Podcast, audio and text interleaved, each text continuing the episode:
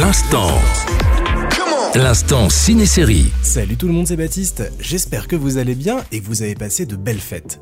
À quelques jours de 2023, je voulais revenir sur toutes les séries et tous les films sortis cette année pour vous donner mon top dans chaque catégorie. De quoi vous donner, je pense, quelques idées pour les congés. Côté série, il y en a trois que je retiens particulièrement. La première, c'est The Last of Us. L'adaptation du jeu vidéo éponyme est pour moi la série de l'année, pour son histoire post-apocalyptique déchirante, sa mise en scène superbe et son duo d'acteurs magnifique, vraiment une pépite. Nous ne savons pas pourquoi nous sommes là. Nous ne savons pas qui a bâti le silo.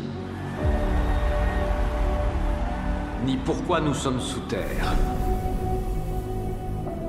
Nous savons seulement que dans le monde à l'extérieur de notre sanctuaire règne la mort. Ensuite, Silo pour sa proposition étonnante d'une humanité enfermée dans un silo de 144 étages, ne sachant pas s'ils peuvent en sortir. Une très bonne gestion du suspense et une histoire qui tient en haleine du début à la fin. Que la lueur de cette braise me conduise jusqu'à ces hommes dont je suis en quête. Guide mes pas jusqu'à ce que je les trouve et que je les tue. Et enfin, Blue Eye Samurai, une magnifique série d'animation sur Netflix qui compte la quête de vengeance d'une jeune femme dans le Japon du XVIIe siècle, un classique instantané à découvrir d'urgence. Et côté film, je vous en recommande également trois qui m'ont beaucoup plu cette année. Alors voilà, on est une bande de voleurs.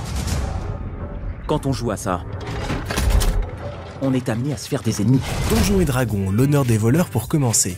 Une très très très très chouette adaptation du jeu de rôle Donjons et Dragons.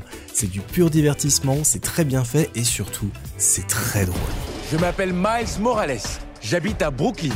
Ici, je suis le seul et unique Spider-Man. Et franchement, ça se passe super bien. Oye, tu devais être là pour 17 heures. Ouais, oh, ça va. Ça va On te parle, ça va pas du tout. Ensuite, Spider-Man Across the Spider-Verse, le plus beau film d'animation de cette année 2023.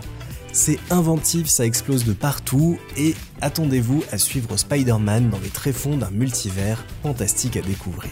Et c'est quoi la suite du programme? Tu vas m'annoncer que t'es enceinte? Ouais Ouais Pardon, je pense qu'il y a un pépin dans votre histoire. Et enfin, Yannick de Quentin Dupieux, le film qui m'a fait le plus rire cette année, avec son casting exceptionnel, Raphaël Quenard en tête. Y a pas moyen que ça continue, vous, vous- vous voulez me torturer ou quoi? Attendez, monsieur, vous voulez qu'on fasse quoi en fait exactement? Vous voulez qu'on fasse quoi? Et les prochaines semaines seront remplies de nouveautés et découvertes, j'ai déjà hâte de vous en parler. Profitez bien en attendant des derniers jours de 2023 et à très vite pour de nouveaux instants ciné-série.